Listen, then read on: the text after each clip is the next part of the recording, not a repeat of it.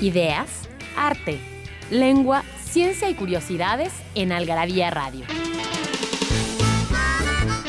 O lo que es lo mismo, una hora de palabras, biografías, inventos, historia, literatura, efemérides, música, letras, frases, cine, datos inútiles, entretenimiento y mucho más en esta dosis de algarabía lista para escucharse.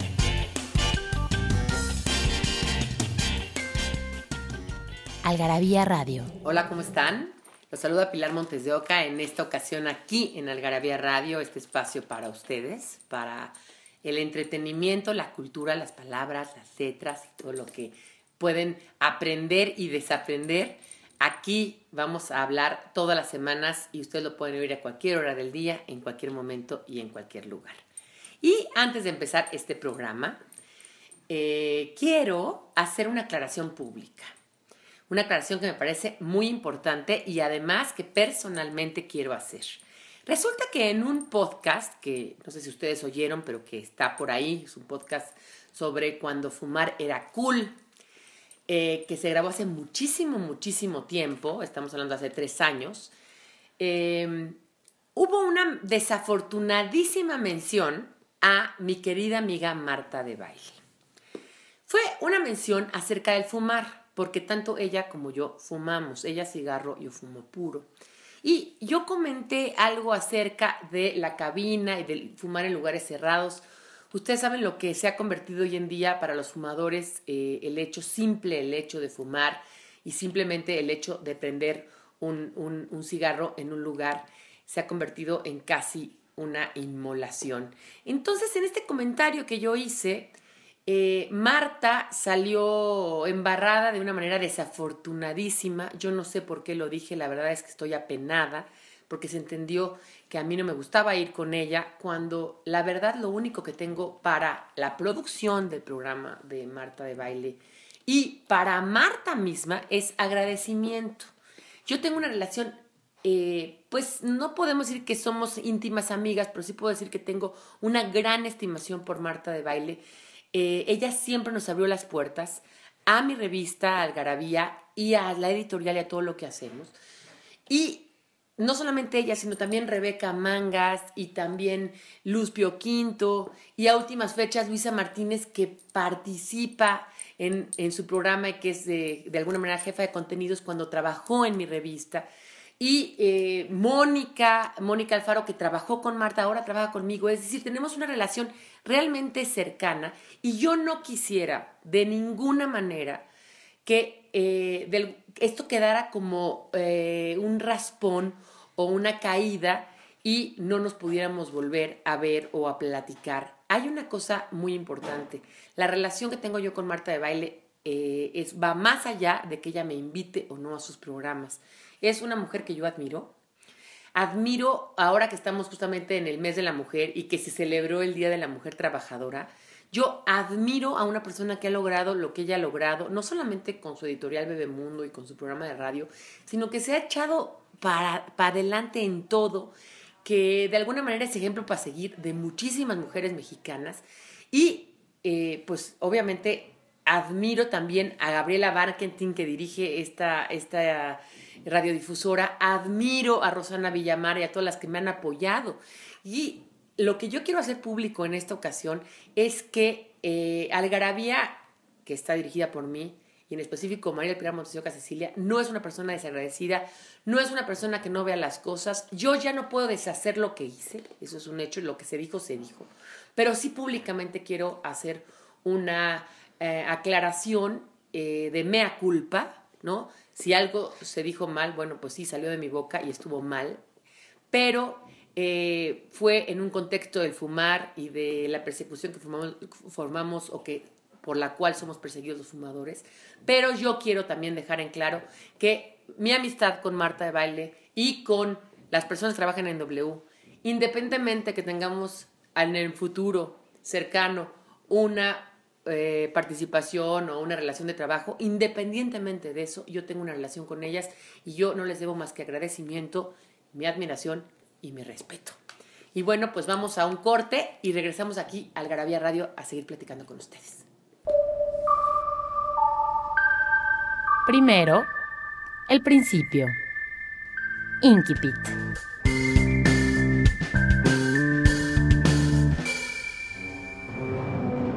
Alexei Fyodorovich Karamazov era el tercer hijo de un terrateniente de nuestro distrito llamado Fyodor Teodoro Pavlovich, cuya trágica muerte, ocurrida 13 años atrás, había producido sensación entonces y todavía se recordaba. Ya hablaré de este suceso más adelante. Ahora me limitaré a decir unas palabras sobre el hacendado, como todo el mundo le llamaba, a pesar de que casi nunca había habitado en su hacienda. Los hermanos Karamazov, Fyodor Dostoyevsky.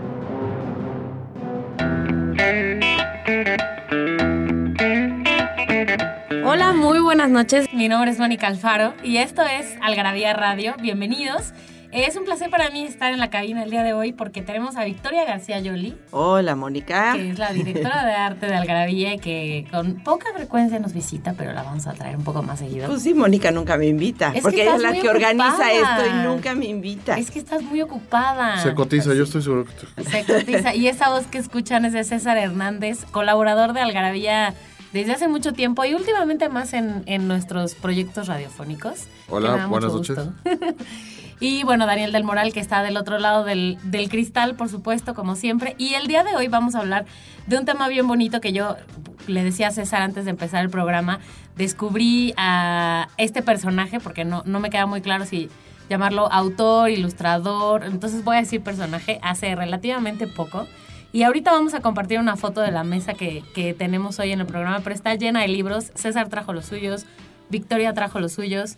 Entonces ya aquí se están peleando por cuál es mío, cuál es tuyo. Y justamente, a ver, cuéntenos, hablaban de sus ex libris. Cuéntenos qué, qué hacen ustedes. ¿qué, cuéntenos qué son los ex libris para empezar. Bueno, los ex libris es la manera de marcar la propiedad de un libro. Eh, ex libris quiere decir de entre los libros de.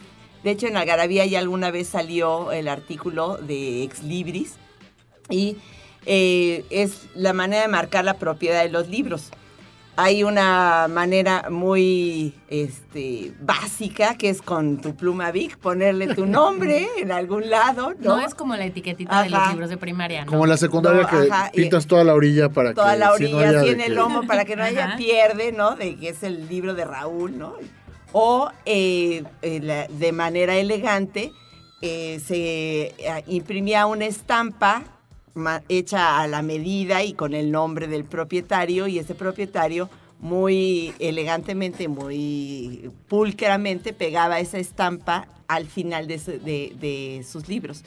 Pero también González Celorio dice que los libros de primaria que él usaba tenían el ex libris de toda la parentela, porque siempre había, dice que era el séptimo de no sé cuántos hermanos, bueno, o sea, el más chico de no sé cuántos hermanos, y pues traía el nombre de Raúl, Benjamín, no sé qué, todos tachados hasta que decía Gonzalo hasta abajo. Como los míos que tenían una etiquetita con el nombre de mi hermana y luego encima uno con el, mi nombre, y luego, otro con el de mi hermano. Sí, una montañita, pues es el ex libris.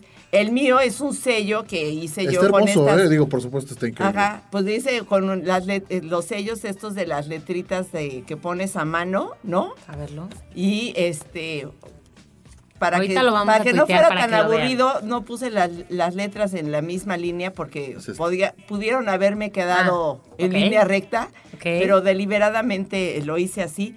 Y la verdad es que es un sello de esos autoentintables, entonces me siento así como foleado, chac, chac, chac.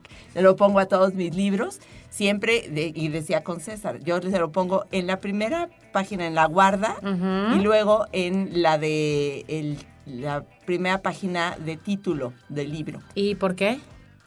Pues porque, la arranca luego, luego pueden ser arrancadas ya. Atreverte a arrancar la guarda es desencuadernar el libro. Ok, ya Por eso en la guarda. Pero luego en las guardas, como estos libros que traemos aquí, ahorita pues está dorado y apenas se agarró el sello, entonces pues hay que ver que, se vea en otro lado. Alguien tendrá que auditar que, que los libros que salgan fueron los que entraron. Sí, la persona que entra. Sí, porque eh, le traje dos novedades de Edward Gorey a César para que los viera y este, dijiste a César. César, gracias. César seguro no los tiene y César, entonces dije, no, vean selladitos porque si no se los carrancean. César nos va a contar de su ex libris ahorita que regresemos del corte porque está relacionado con el tema de hoy. Eh, pero vamos a ir rápidamente a escuchar la palabra del día y regresamos. No se vayan que esto es Algravia Radio porque no hay mejor adicción que la adicción a las palabras. Palabrafilia.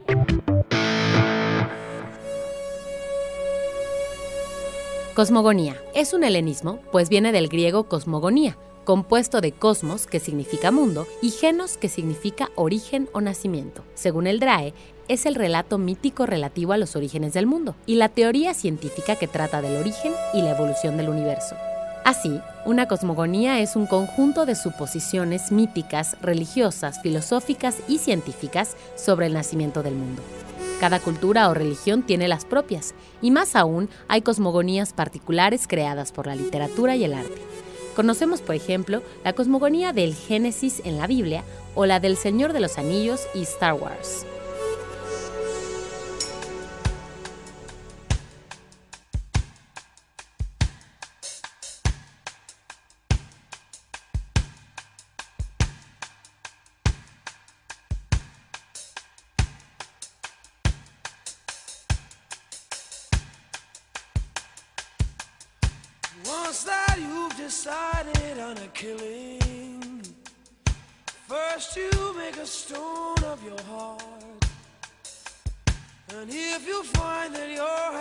still willing, then you can turn.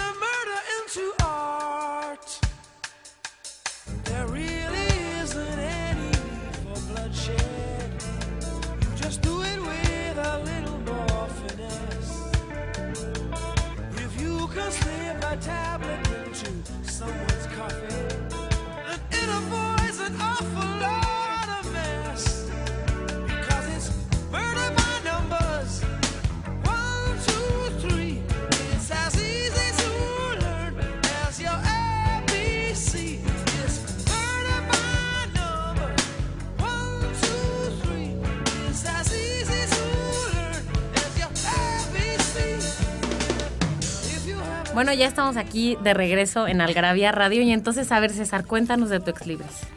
Pues precisamente mi ex libris es un, dibujo de Edward Gorey, la portada del libro del, de Pius Child, que es el, niño Henry Klump, que era un niño muy, muy piadoso que se muere a los cuatro años por regalarle su, su, su, cena a una, a una persona enferma. Pero él, él era tan piadoso que, por ejemplo, veía a su hermanita arrebatada por los demonios de la inconsciencia de, ser bebé y oraba por ella y se sentía apesadumbrado por ella. Y el, ah, te digo, el niño se muere a los cuatro años, pero se muere feliz porque finalmente va a ir al cielo. Eh, yo de algún modo me identifiqué con el niño, pues, principalmente por el drama, no por otra cosa, no porque yo sea ah, piadoso. pensé. Ni mucho menos, sino que es una vida muy corta y muy dramática finalmente fue mi... Eh, me identifiqué tanto con, el niño que hice el, el, ex libris, bueno, me, me, hicieron favor de hacerlo. Y, de hecho fue mi primer tatuaje. Entonces, el Henry Klump y Edward Gori marcaron mi piel y mi vida y todos los libros que tengo. libros, que, Victoria me va a dejar. Y su cartera también, porque tiene un montón y no, sé, no creo que sean nada baratos. Ahorita que, ahorita que decía Victoria de, de, de cómo va marcando los libros, ¿a poco no es parte del ritual de comprar el libro? Lo abres, lo hueles y el, y el estampar el ex libris es como decir ya, así, no, lo pagas y no es tuyo hasta que no, le pones el tuyo hasta que no le pones el ex libris. Como las vacas, yo creo. O le encuentras un lugar en el librero que luego ya, eh, yo me imagino que el de César ha de adolecer del mismo problema que el mío. No, nunca es suficiente. Afortunadamente no. Ni los libros, ni los discos, ni las pelis caben en ningún lado, afortunadamente. Ajá. fíjate que yo pelis y, discos no, porque justamente se me hace demasiado. Pero los libros sí no, nada más. No, los libros de acetato te sale el doble de la mudanza, ¿eh? Digo, los discos de acetato pesan el doble. El doble. Bueno, Muy bien, pues em, cuéntanos un poco. Entonces, vamos a hablar hoy Yo creo que este es un tema medio visual también, o sea, porque Edward Gorey además de que escribía sus propias historias, las ilustraba y es una característica fundamental en la obra de este personaje tan extravagante, porque pues, así como son extravagantes sus libros y sus cuentos, era extravagante él.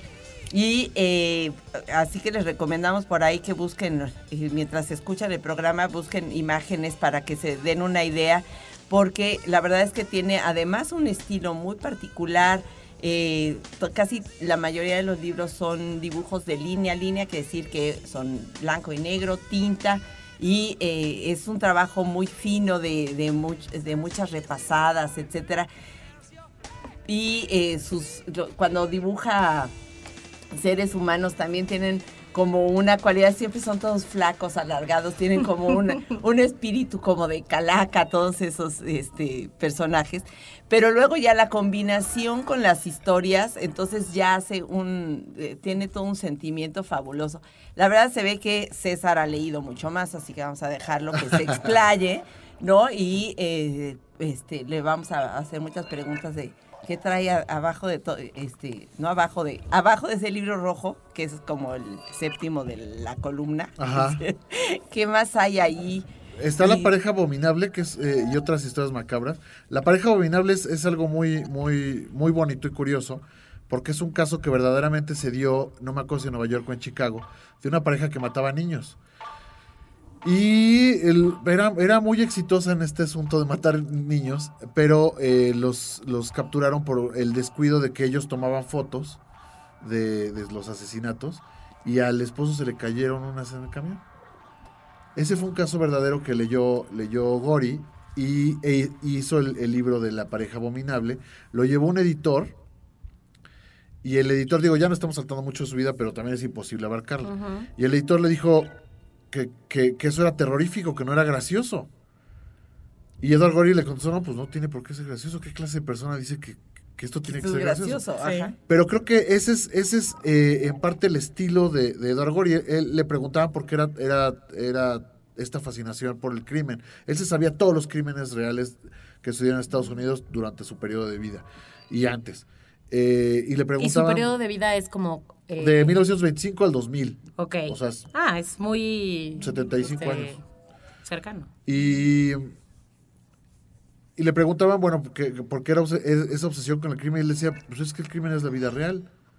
Pero, pero su vida no fue tan terrible como uno se imaginaría. Y yo creo que a la vez por eso era esa fascinación por el crimen. Digo, él su, tuvo una vida normal. Su, su papá se divorció de su mamá cuando él tenía 11 y se volvió a casar con ella cuando tenía 27. En ese periodo el papá se casa con una señora que por ahí tengo el nombre, que eh, era, era como actriz, pero era como loca. Y su, el máximo este, triunfo en la vida que tuvo, independiente de ser madrastra de Eduardo Gori, fue que sale en una escena en Casablanca. Es la que canta la marsellesa en el Café Rix. Ajá. Esa es la madrastra de Eduardo Gori. Ese es su mayor triunfo en la vida. Algo, algo tuvo que... Hay personajes está bien, que toda su ilustrísima vida eh, se les va en una escena en Casa Blanca y la mamá de un personaje que realmente tiene más que Algo de haber absorbido ahí algo de la señora. Pero, pero, les digo que es una vida extraordinaria porque eh, eh, tú ves los libros y dices, debe ser una persona sombría y terrible. Y era una persona muy alegre, él fue feliz toda su vida, nunca tuvo esposa, tal vez por eso. Tal vez por eso. Pero él salía a comer y vive, vivía con mil gatos, salía a comer, cada año ponía, o sea, le gustaba hablar con la gente, veía tele. Era una persona feliz Feliz, pero excéntrico. ¿eh? Cuando vean sus fotos, las fotos de él era un personaje excéntrico. se, dibujaba mucho a sí mismo. Bueno, es el típico personaje goriano, es él. Ajá, sí. Sí, es como, todos son como autorretratos. Ay, ahorita vamos a tomar unas fotos de algunas de las ilustraciones Ajá, este, pues, más representativas. Este, para estarla subiendo en redes sociales. Ahorita vamos a hacer un corte y regresando, me gustaría que nos contaras un poco sobre el libro de los pequeños macabros, que es justo de donde sacamos un poco las ideas. Ustedes saben que en este programa siempre hay un poco de música y lo tomamos el día de hoy de pretexto para escoger nuestras canciones. Así que para que nos cuenten un poco qué onda con este libro. Eh, no se vayan, que ahorita regresamos.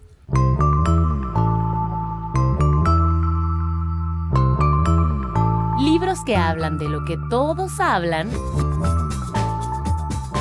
pero nadie escribe.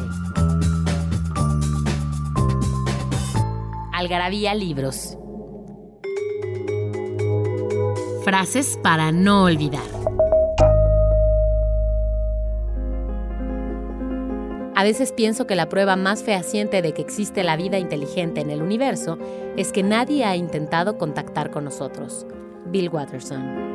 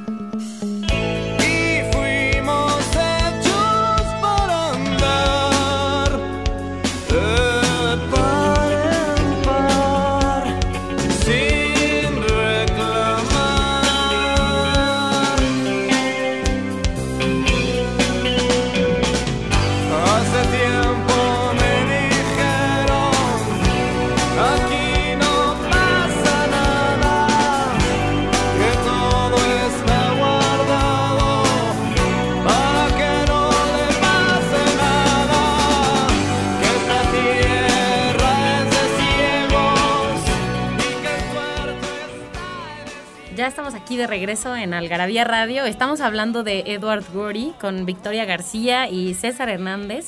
A ver, cuéntanos un poco de este, de este Los Pequeños Macabros. Bueno, eh, este libro, yo me lo encontré un día de esos en la FIL Guadalajara, en un stand, y lo primero que hizo fue llamarme la atención porque todo este, va contado con las letras, ¿no? Y pues yo como diseñadora, pues soy fan de la tipografía y de las letras, y este todo va contando cómo se mueren todos los squinkles, por, y este, pero a través de las letras, como por ejemplo empieza la A es de Amy, que rodó por las escaleras, y así se sigue, cada uno cómo se murió. La B es de Basil, atacado por unos osos, y así. Y todos los dibujos son increíbles, con una fineza maravillosa. Y este me pareció este humor como negro, que este, pues sí es trágico la muerte de un niño, desde luego, ¿no? Pero te lo pone de tal manera que te, sale, te, te, saca de la tragedia y terminas eh, gozando la historia, las, las, este, las ilustraciones, a pesar de que murieron 26 niños en su recuento. Decías que este también es de tus... Eh, pues fue por el que yo, yo conocí a Edward Gori y sí es de mis favoritos porque, porque bueno, por lo que dice eh, Victoria, es él era un fanático de, los de los alfabetos. Tiene alfabetos para todo, tiene palabras inventadas para todo.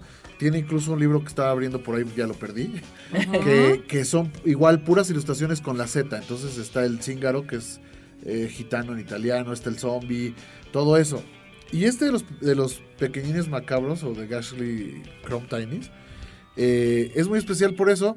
Y, lo que dice Victoria, que además ella igual va a, va a ahondar más en esto. Este estilo de rellenar todo, que, que un autor me sonaba que padecía de eh, horror vacui, Ajá. Que era esta obsesión por llenar, llenar, llenar, que incluso su casa se estaba cayendo por el peso de los libros y las colecciones que tenía, libros, discos. Cuidado, Victoria. Ah, no, cuidado, César, yo no tengo Cuidado, mi vecino de abajo. Pero sí es, sí es, sí es este, una obsesión que tuvo. Por ejemplo, tenía una colección de ositos de peluche. Pero aparte, como parte de su vida, de repente esa colección desapareció.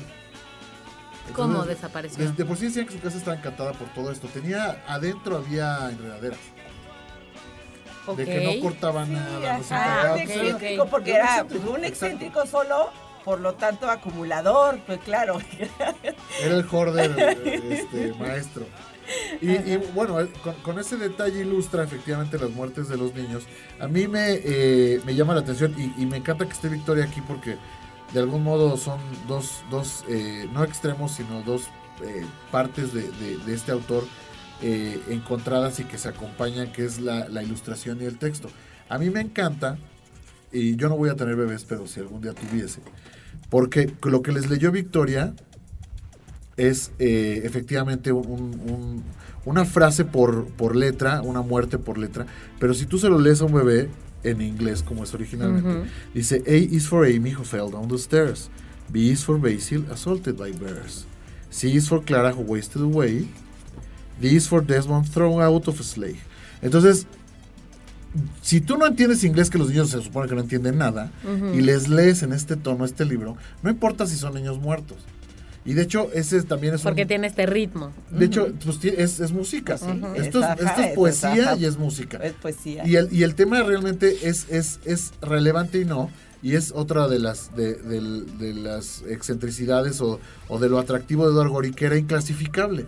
Los libreros gringos que quieren clasificar todo se veían imposibilitados porque esto es o gótico o no, o es para niños o no, o es crimen o no, o es para adultos. O sea, se le involucró mucho con el rollo de, lo macabro y, del crimen. De hecho, hizo. Hay una, había una serie en PBS que creo que todavía tiene reruns, este, que se llama Mystery. Y él hizo la, introducción animada con sus personajes y, todo esto que tiene que ver con crimen y muertes. Y en todos los libros de Edward vamos a ver muerte y, destrucción. Muerte y destrucción, pero también tiene, tiene esta eh, colecciones, pues podrían parecer como libros para niños y hay que que este, tomar cierta medida con eso porque pues, los niños se mueren o están, hay uno que me encanta que tienes ahí este no el, ¿Cuál, el cuál? verde el lagarto que los Ah. hermanos están ¿La- la bicicleta? agarrando ajá de la bicicleta porque empieza contando cómo un hermano está pegando a la hermana dice ¿dónde viste esto? Y bueno, si a lo mejor estás esperando a que llegue el momento de la moraleja después, Ajá. dado que si se lo estás leyendo al niño. La No, pregunta no, es, ¿eso va a pasar? No, no, no, pasa, va a no pasar. pasa nada, no pasa De hecho, sí está Este- increíble el final porque los niños regresan, se van en, en la bici y regresan y pasaron como 10.000 años y ya están muertos. O sea, Ajá, como debe sí, de ser. ajá, como debe ser. porque Después de sí- 10.000 años, Ajá, por supuesto, como te debe va, de te ser. va contando, ¿no? y entonces se fueron y se perdieron, y entonces pasaron dos años, diez años, 20 años, y seguían siendo niños, y pues claro, estaban muertos, por eso pudieron hacer tremendo viaje, pero lo más, eh, empieza con que se está, el hermano le está pegando a la hermana con martillos en la cabeza, entonces está, está, este, te, te parece como simpático, y luego te mete a la historia, entonces tiene esa cualidad de que esto macabro no parece porque la verdad es que tiene una forma muy muy buena de contarlo, pero también tiene sus libros, eh, eh, este, tiene su historia pornográfica y este ahora compré en la FIL uno de Drácula que es el que César ya me está ¿Este? ahí haciendo perdedizo. No, no, No, ahí, no, ahí Este es está. ¿Cuál de Drácula? No, ese el, el uno Que dorado que pasé el por allá. ah, el murciélago dorado, no es de Ajá, el Drácula. murciélago. No, Bueno, no es de Drácula, es de, El de del murciélago, pero es de vampiros. Y este también está el otro, ya hasta se me olvidó el título. Este se llama La Procas Intimación, así que imagínate nada más. Y también ahí está un- una especie como... ¿De qué va ese? Como de, va- como de diablo ahí, este, está... Pues este diablillo, que es co- como... No sé cómo decirle a este personaje. Es un como Ajá, demonio, como, un diantre, pequeño dia- sí. demonio que, que va volando, pues está molest o sea, como que se le hace presente a una mujer ahí, este, eh, eh, en, toda, en todos los puntos de su, de su vida, ¿no? Y eh, por ahí ah, provoca que se muera una vaca y que otros se enfermen y, y este, termina llevándose a, a otro cuate. Entonces, la verdad es que todo les va mal y a este no es de niños, este, todos son los personajes, son adultos.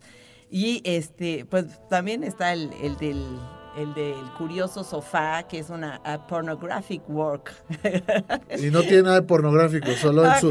Pero ¿no? ese es, pero No, es muy ni la bueno historia, en la ¿o mente de Gori, Porque leí como tres páginas nada más ahorita. pues eh, sí se refiere a que todo el mundo le pone con todo el mundo, pero realmente como, como está contado, Ajá. ni siquiera es, o sea, no es, no es eh, tan frontal en ese sentido. O sea, no es eh, evidente. No, de ningún modo. De hecho, hasta, hasta la- las, las ilustraciones captan como, como una escena como de los puros pies y así, o sea, realmente no hay están- nada. Pero pues ya sabes lo que te puedes imaginar, ¿no? Está una escena donde están cuatro personajes y un perro Gigante. ¿no? Y un perro Gigante. gigante.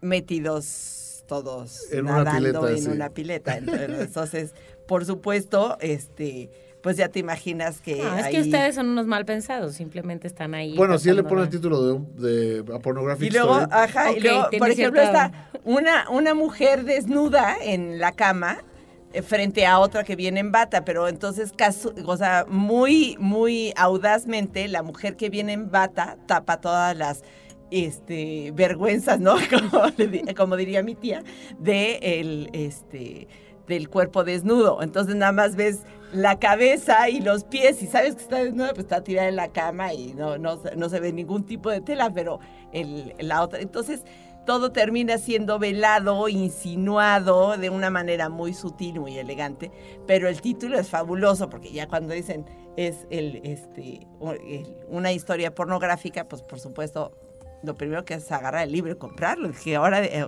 este, ¿de qué va este, no? que, que bueno, también, además de sus propias historias, que, que, que, que Gori hizo más de 100 libros propios, empezó él como ilustrador.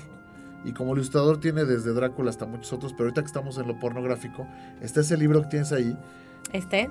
que se llama The Recently Deflowered Girl, que lo podríamos traducir como este, la recientemente desflorada chica. Desflorada, que es un término muy bonito. Y este es de una, de una, autora que se llama Jacinto Pips y este, él, él lo ilustró, pero son como frases eh, prácticas para cuando se desflora a una doncella. dependiendo de la situación. Está para o en unas citas ciegas, está por un por- cuando te desflora un tocador de marimba. Eh, A ver, a ver, dinos alguna. A ver. Digo, no, no me queda Ajá. claro lo del Ese tocador de marimba, pero a ver, ver. de- desflorada por un detective chino. Ok, a ver, suena interesante. Dice, la frase es, no eres tan listo como tú crees, Chan. Has destruido toda la evidencia tú mismo. Eh, a ver, desflorada por un perfecto extraño. Tú Oh, dices, a ver. tú dices investigadamente. Pero lo olvidé por completo. Soy March, tu, tu fiancé es este, tu Prometida. Prometida. Soy. March, tu prometida. Cuando te desflora un extraño. Ajá. Y ya no es un extraño. ¿De dónde salió este cuate? O sea, él, él aprendió a leer a los tres años. Tal cual, así como lo oye. Ajá. Y a los cuatro, los, los libros que ya había leído son Drácula y Alicia en el País de las Maravillas. Entonces su mentecita se, se formó de eso. Después ya, ya a los, a los siete leyó Frankenstein y a los ocho ya había leído todas las obras de Víctor Hugo. Pero a los tres ya había empezado a ilustrar. Ajá. Eh, eventualmente consiguió, estudió, sí estudió, estudió arte, de hecho, de hecho estudió, estudió en Harvard, y consiguió un trabajo en la editorial Double Day para hacer las portadas de los libros, y él en la noche trabajaba en sus propios libros que nadie le publicó, tuvo que poner su propia editorial, que se llama Phantom, Phantom, Phantom Press, Ujú. Y ahí Para publicó publicar los todos, libros que él había escrito. hasta que ya una Ok. editorial decidió publicar estos anfigoris, que ya eran como los compilados de, de los libros que ya había, que, que él había hecho solo, y fue cuando se empezó a hacer famoso. Una cosa que le podemos decir a la gente es, eh, tal vez no conozcan a Edward Gorey, urge que lo conozcan, pero sin Edward Gorey no habría Tim Burton. Eso a lo que te iba a decir Sí, hace rato, ajá, tiene sí. mucho ese tono. Bueno, vamos a hablar Ese un poco tono de... y esa estética. Sí, va- vamos a seguir un poco ah, hablando de Edward Gorey después de este corte, eh, que es rapidísimo, y regresamos. ¿No sabes dónde ¿No es acierto Algarabia Adicción? ¿Sabes dónde es acierto Algarabia Adicción? En Algarabia Shop conviven todas nuestras publicaciones, objetos y mini almanaques. De los creadores de Algarabía y El Chingonario, Algarabía Shop. Palabras para llevar. www.algarabíashop.com En Algarabía Radio queremos saber lo que piensas. Encuéntranos en Twitter como arroba algarabía y en Facebook e Instagram como revista algarabía. She's just a girl and she's on fire.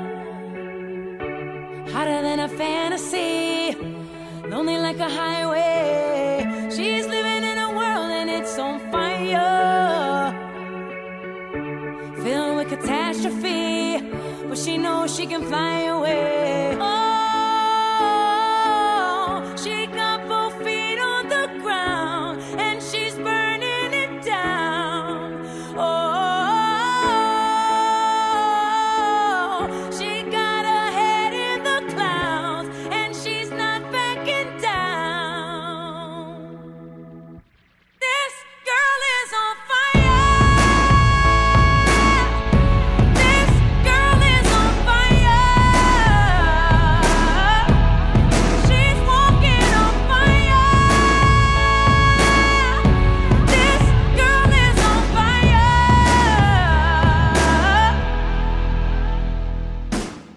por qué no llevamos la mitad de este programa y no hemos regalado revistas? Qué bueno que Victoria está aquí para abogar por los que nos están oyendo porque ya se me había olvidado. por Yo fuera del aire estoy defendiendo a los Y yo, a no, no vamos a regalar. nuestro público porque Mónica está clavada No, los libros Vamos y a no se ha concentrado en lo que tiene que hacer. Vamos a regalar revistas. Hace rato, les voy a decir la pregunta entonces, ¿no?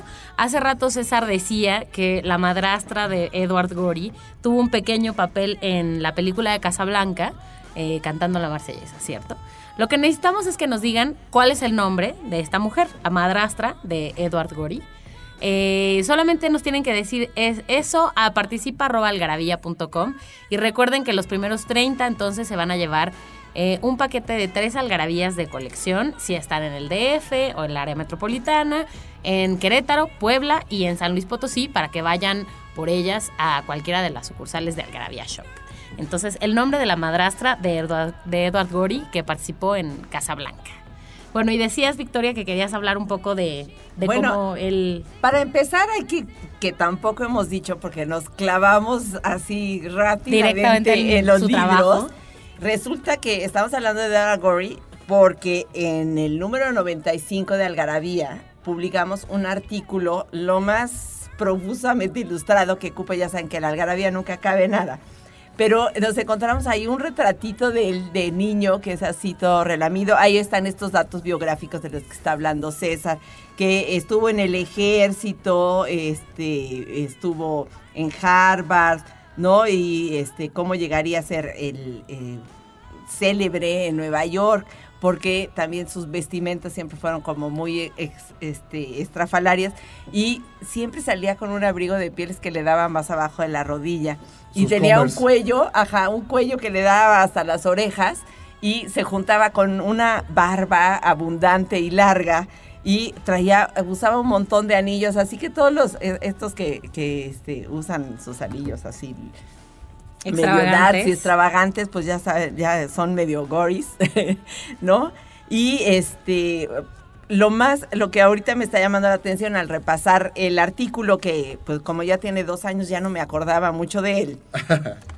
es unas frasecitas que dice, o sea, bueno, frases que dice él de sí mismo y que terminan siendo como una autobiografía. Y les voy a leer unas cuantas. Yo era el típico niño al que le parece divertido simular un ataque epiléptico en el autobús. ¿No? Luego también eh, está esta. Cuando explicamos algo, ese algo desaparece. Si ese algo tiene valor, lo ideal sería que fuera indescriptible.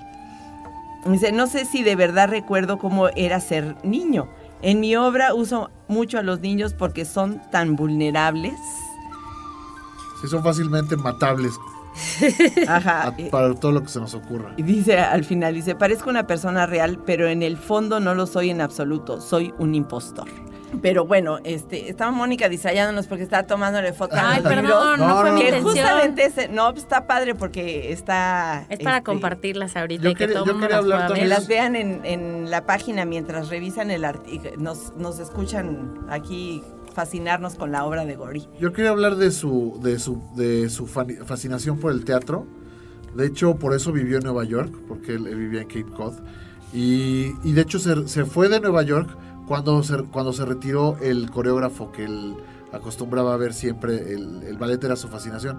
Él se ganó en el 75 un Tony por la, por la, la escenografía y el vestuario de la escena, la, la puesta en escena de Drácula el musical.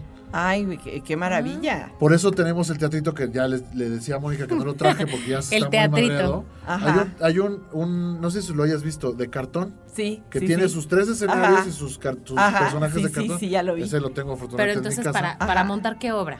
Drácula, Ok. tal cual, Drácula. en tres Ajá. actos. Entonces se ganó el Y Tony. es un musical, Drácula. La verdad es una música es muy, maravilloso. muy buena. y además hizo estos que te van a encantar, que son eh, igual decorados para el Mikado. Ajá. y vestuarios. Entonces él además, ahora, además de, de ilustrar y de, y de crear sus libros, hacía este tipo de- de cosas ya más, más plásticas, o sea, más, más pues monumentales incluso. Yo te preguntaría, Victoria, porque además también, aparte de- del problema que es clasificar a Eduard Gori, es, ¿para ti es un ilustrador o es un autor? Yo creo que es un autor. O sea, porque si bien hizo trabajo de ilustración para otros, el que al final también creara sus propias historias y que todo fuera alrededor. Entonces, eventualmente, pues este, eh, este autor colaboró con otros autores, ¿no? Como un trabajo, pero yo creo que es muy, muy personal porque no tiene, cuando trabaja para otros, no tiene, no se sale de su mismo, de su propia estética, de su mismo. Un ilustrador, Así es. a diferencia de un artista plástico, un ilustrador se adapta a las necesidades generalmente de un cliente, entonces cambia de estilo, ¿no? Y un día pinta estilo, este las pin-up girls que no Eh, de los años 50 Exacto. y el siguiente te lo hace como estilo ca- Cartoon Network, etcétera. Pero Gory no, Gory siempre es Gory en, to- en todo lo que haga, mandado a hacer o eh, hecho o escrito por sí mismo.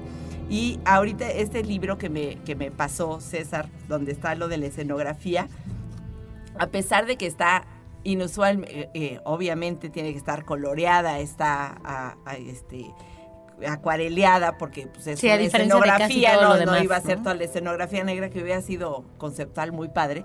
De todos modos, esa parte, ese grafismo, ese dibujo a mano no se pierde. Es un dibujo a mano, o sea, su estilo, pero coloreado.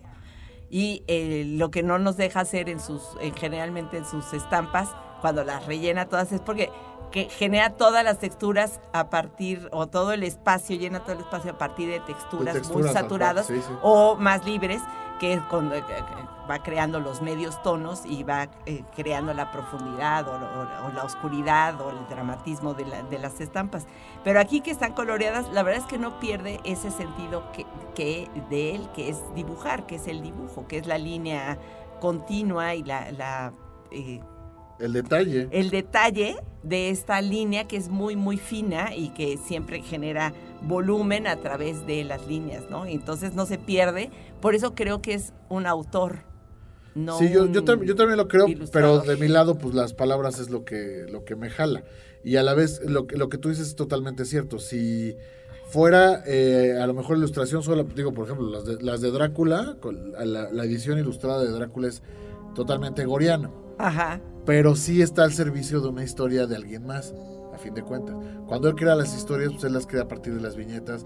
Y decíamos otro de los alfabetos que tiene es, además del de los gatos y el de los bichos y el de bla, bla, bla, es uno de las zetas, que Ajá. también el dibujito es, dice muchísimo, porque hasta el final, no me acuerdo qué dice al final, ahorita lo encuentro, pero al final el cuadro ya es blanco, ya no tiene ningún dibujo, pero digo, sigue siendo el marco de hecho por Gori, ¿no? Exactamente. Lo que pasa es que ahí el, yo creo que cuando él escribe las historias y las ilustra, no puedes entender una sin la otra, ¿no? O sea, como que sí, el, las estampas a veces no te cuentan tanto como cuando tienen este, este texto junto. A veces las ilustraciones cuando no tienen el texto este, a un lado o, o de dónde salieron, a veces son elocuentes por sí mismas.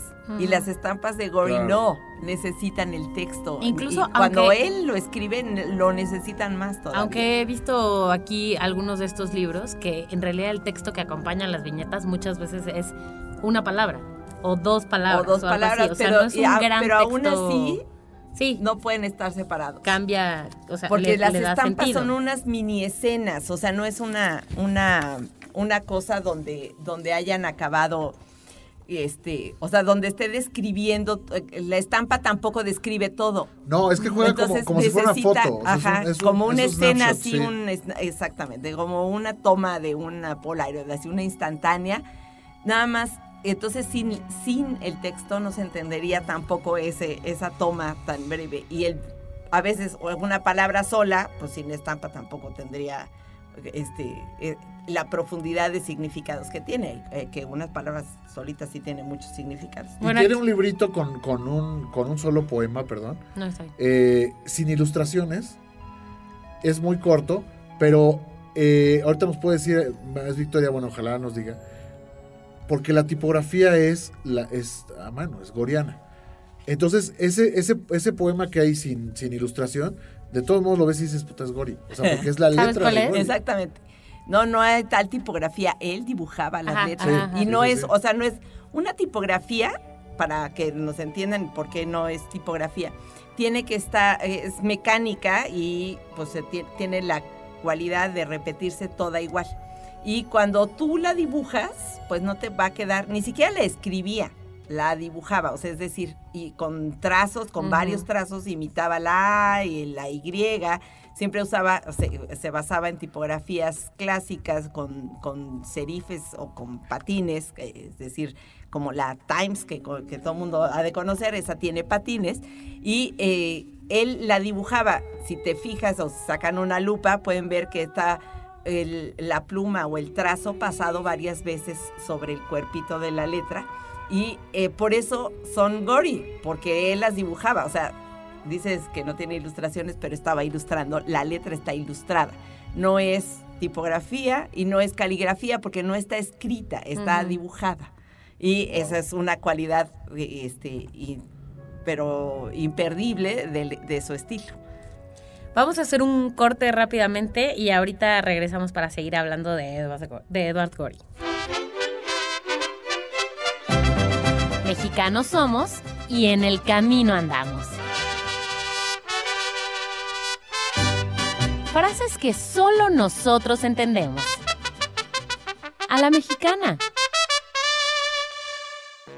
En una de esas, esta frase preposicional se utiliza para conceder que algo, aunque improbable, no es del todo imposible, o para expresar la remota posibilidad de un suceso, o tal vez para referirse a un logro que requiere varios intentos o repeticiones para suceder. En ese caso, se usa con tono de esperanza. Por ejemplo, pues después de todo, en una de esas, sí es el papá del chamaco. Nos hicimos de palabras y se las pusimos a todo lo que pudimos. Libros, tazas, playeras, tarros, libretas, termos, mandiles, vasos, plumas, portavasos, etiquetas, portatabacos y mucho más.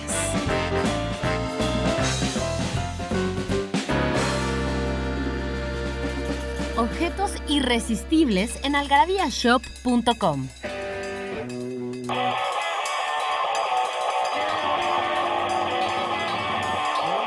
Troy Green.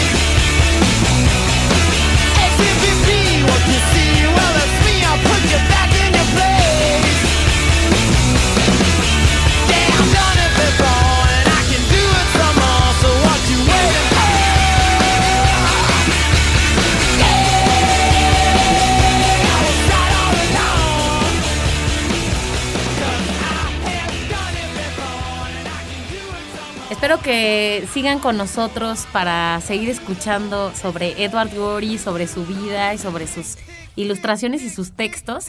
Acuérdense, para que ya no me regañe Victoria, que les vamos a regalar paquetes de revistas Algarabía de colección a los primeros 30 que nos escriban a participa.algarabía.com. ¿Cuál era el nombre de la madrastra de Gori?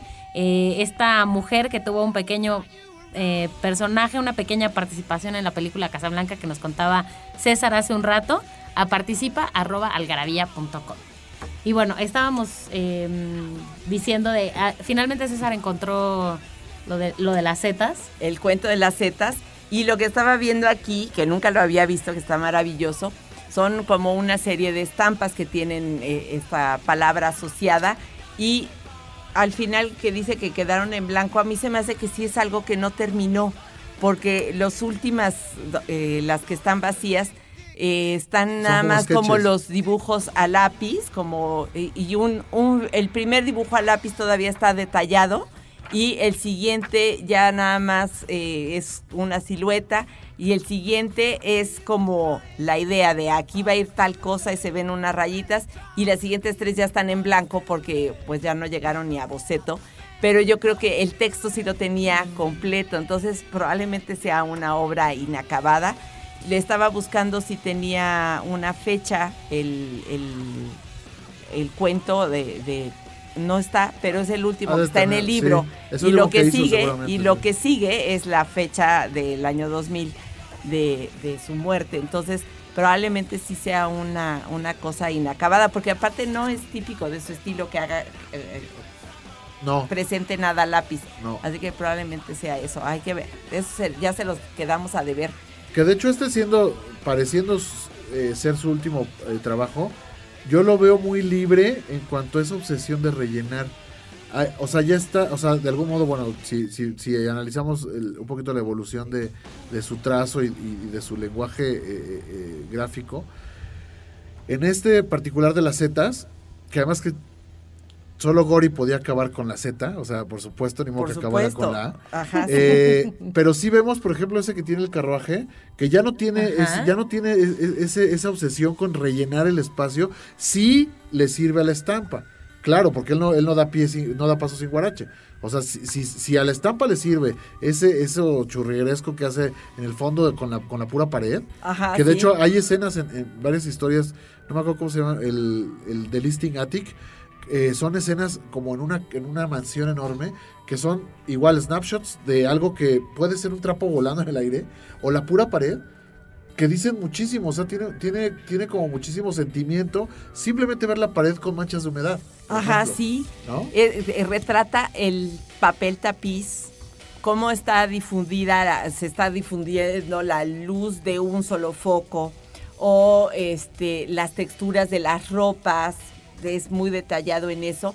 Pero cuando el detalle, como por ejemplo, este, me regreso a este cuento de los, de los niños de las bicicletas, Ajá. que, que son como fantasmas, no rellena.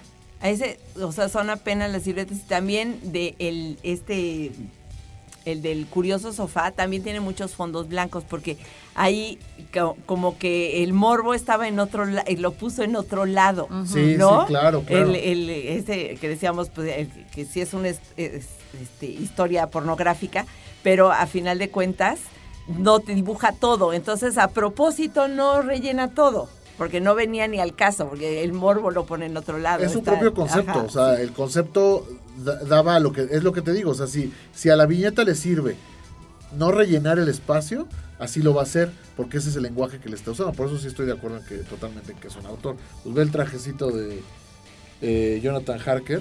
Bueno, absolutamente, no, este, el, el traje de Casimir de cuadros, la corbata, la solapa, el, el bolsillo, o sea, y toda la textura de la tela, y cómo no coincide ya del pantalón al saco. Sí, no. Entonces cambia la trama de, de- de dirección y no, co- entonces eso es maravilloso, ¿no? El- el- el- ese, ese detalle tan absoluto. Pero luego también eh, esta parte del bestiario. Yo quiero mencionarlo porque cuando dibuja animales, o sea, son apegados a la realidad, pero también empiezan a, a ser como eh, gárgolas, como, o sea, no sé, si han visto también dibujos de, de Gustave Doré, ¿no? Que, Que es son- bueno, no hecho, son dibujos, los- son grabados. Es uno de No, sus son- ilustradores favoritos de. Gori. Y es como ese, hacer ese mismo estilo, lo dif- la diferencia es que Doré lo hacía en, en metal, grabado en metal, y esa es la técnica, tienes que, para generar los distintos grises y tonos y profundidades, tienes que tener texturas encontradas y hacia los lados, y cuando las cosas brillan no hay trazo, y cuando las cosas son oscuras hay mucho trazo. Y eh, esta, eh, tiene esta misma idea, pero cuando él dibuja animales, también se vuelve, o sea, todos son como si no fueran reales. Aunque dibuje un pingüino, parece no real, y aunque dibuje un cocodrilo, parece no real. Y aquí en la, en la revista hay, rescaté unas, unas como, pues no sé, como dragones, porque quién sabe qué son, pero tienen unas cabezas de calacas, pero tienen cuerpo como de serpiente, pero tienen patas.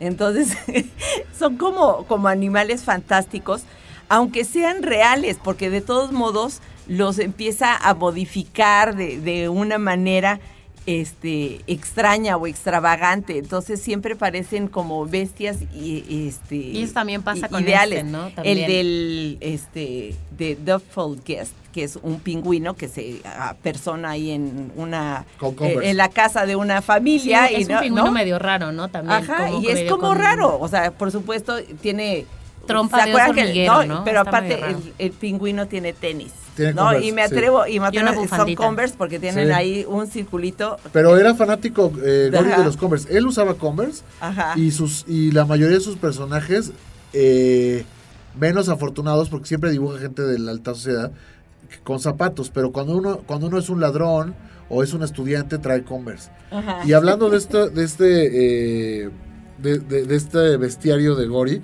hay un libro que se llama The Otter Zoo que es otro alfabeto, Que es otro alfabeto. con animales inventados. El ampú es eh, intensamente eh, neat, es como pulcro. Limpio, pulcro, sí. Su cabeza es pequeña, igual que sus pies. Y está parado sobre un peón. Le digo, habría que. No hay forma ni siquiera de describirlo. Ve el, el Ajá. Bogerlosh. Y- sobre un y- peón, es un peón de, de Un una peón pieza de ajedrez. ajedrez, ¿eh? Sí, no sobre un peón de la obra. Pero así todos están inventados: el gauch, el home gloom, el ipawogi, el jelly blush.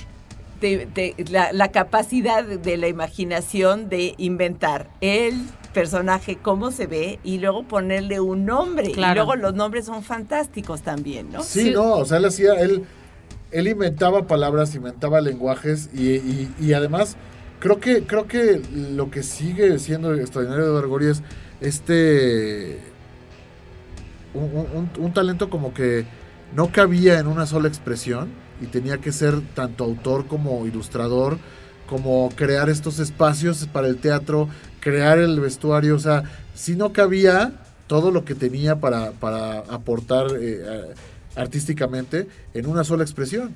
Bueno, si ustedes no están, no sienten que tengan esta imaginación tan desarrollada, pues bueno, solamente tienen que entrar a Google, buscar eh, cosas de Gori y seguramente todo lo que están diciendo Victoria y César va a cobrar mucho más sentido cuando empiecen a conocer un poco más eh, sus ilustraciones y su estilo y sus personajes y todo esto de lo que hemos estado hablando en la última hora y que ya se va a acabar el programa. Pero bueno, eh, hacemos un corte y regresamos rápidamente para cerrar este programa. Nostalgia en pequeñas dosis. Algarabía para recordar.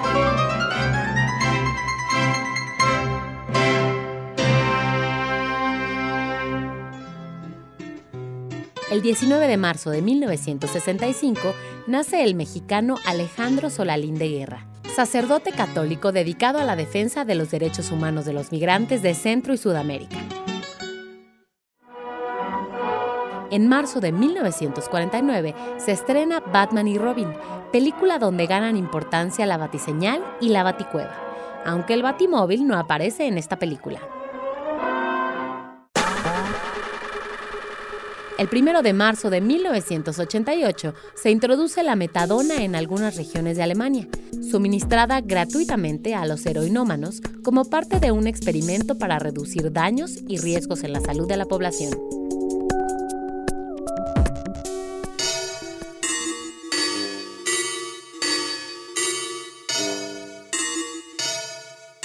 Bueno, ya estamos llegando al final de este programa. Eh, como les decía al principio, las canciones que elegimos eh, tienen que ver con los accidentes que menciona Gori en su libro que ya perdí además. Los pequeños macabros. Es Acá que ya, fuimos a hacer Los una pequeños torre. macabros. Entonces, eh, bueno, les voy a ir contando un poco qué fue lo que escuchamos. Escuchamos Murder by Numbers eh, de The Police porque justamente la H en este libro es de Hector, que fue liquidado por un asesino. Escuchamos también eh, Aquí no pasa nada de los caifanes porque la N es de Neville, que falleció de puro tedio. Escuchamos Girl on Fire de Alicia Keys porque la R es de Rhoda, consumida por las llamas. Y Tic Tic Boom de los Hives, porque la T es de Titus, que voló en mil pedazos. Así que este, este, este libro nos dio para pretexto musical.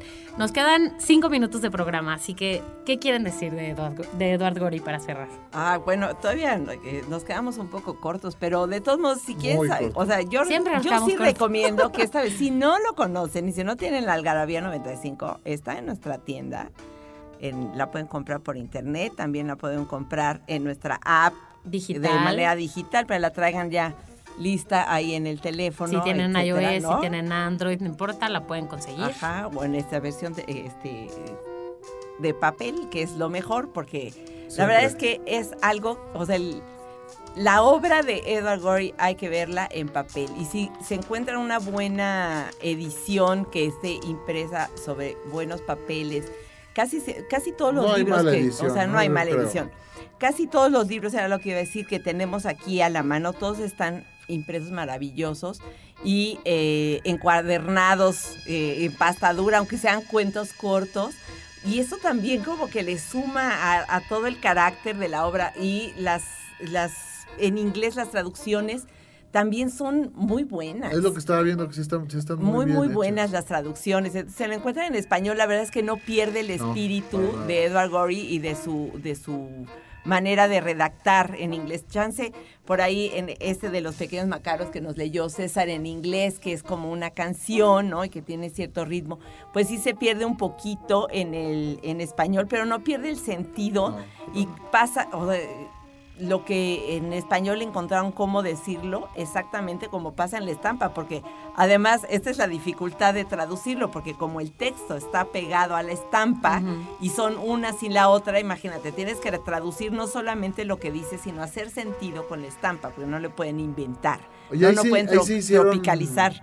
Ahí sí hicieron tipografía, ¿no? Para el, para el, porque sigue siendo la misma letra. El, ajá, yo, yo creo que Yo más... hicieron una tipo, Eh, yo- eh, Yo creo que más bien lo que se ha- o se puede hacer una tipografía hoy día, este, repa- o sea, tomándolas del original, o sea, de Ajá, cómo él escribía en inglés, Ajá. se pueden, eh, se escanean y se retrasan sobre, Ah, sobre eso para hacer las tipografías o incluso puedes hacer el buen truco de, de, de, pues, fotito por fotito ponerlos, nada más que sería sumamente tardado. Lo más probable es que la, la, mm, editorial haya este, hecho ya una tipografía de esto o desde el... Yo la bajé alguna vez, trabajaba todavía en la Jamía y bajé una vez una tipografía de Argori y la usaba todo el tiempo, pero luego ya no funcionó nunca. Ajá. Pero Miren, fue hace mucho y nosotros pagándole sueldo por trabajar y estaba este bajando cosas de Gorey. solo lo utilicé como punto cronológico, no es que mientras trabajaba. Nos dio mucho gusto tener a César Hernández en este programa. Seguro no lo van a volver a Seguro lo escuchar. estaba haciendo en la oficina. No, claro que no era en mi casa. Yo, les, yo les quiero contar, César es medio Edward Gorey, o sea, tiene algo, o sea, no, no le gusta a Edward Gorey, yo La creo que barba. de a gratis, ¿no? Dice, ya, ahí va la barba, ya va.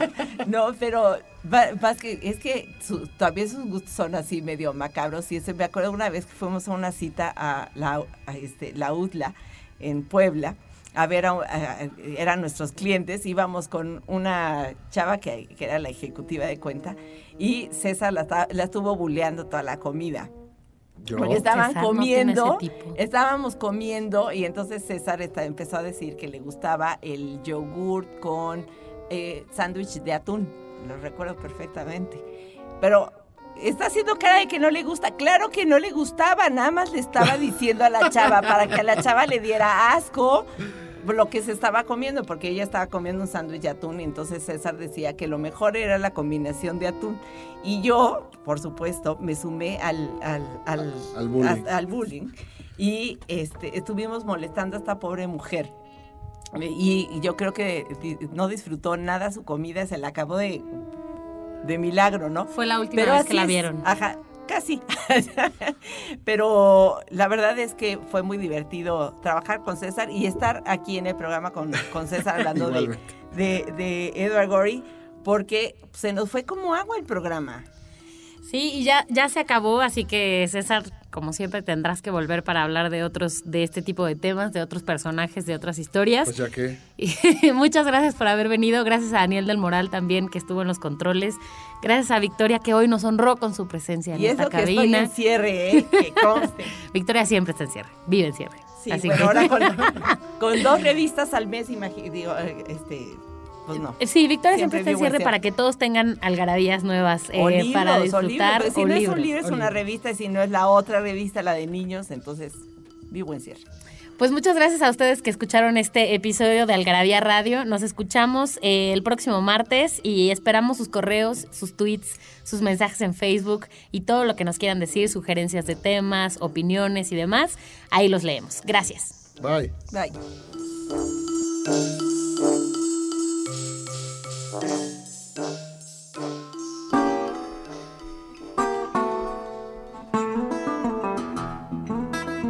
Esto fue Algarabía Radio. Conocimiento, ingenio y curiosidad en una hora.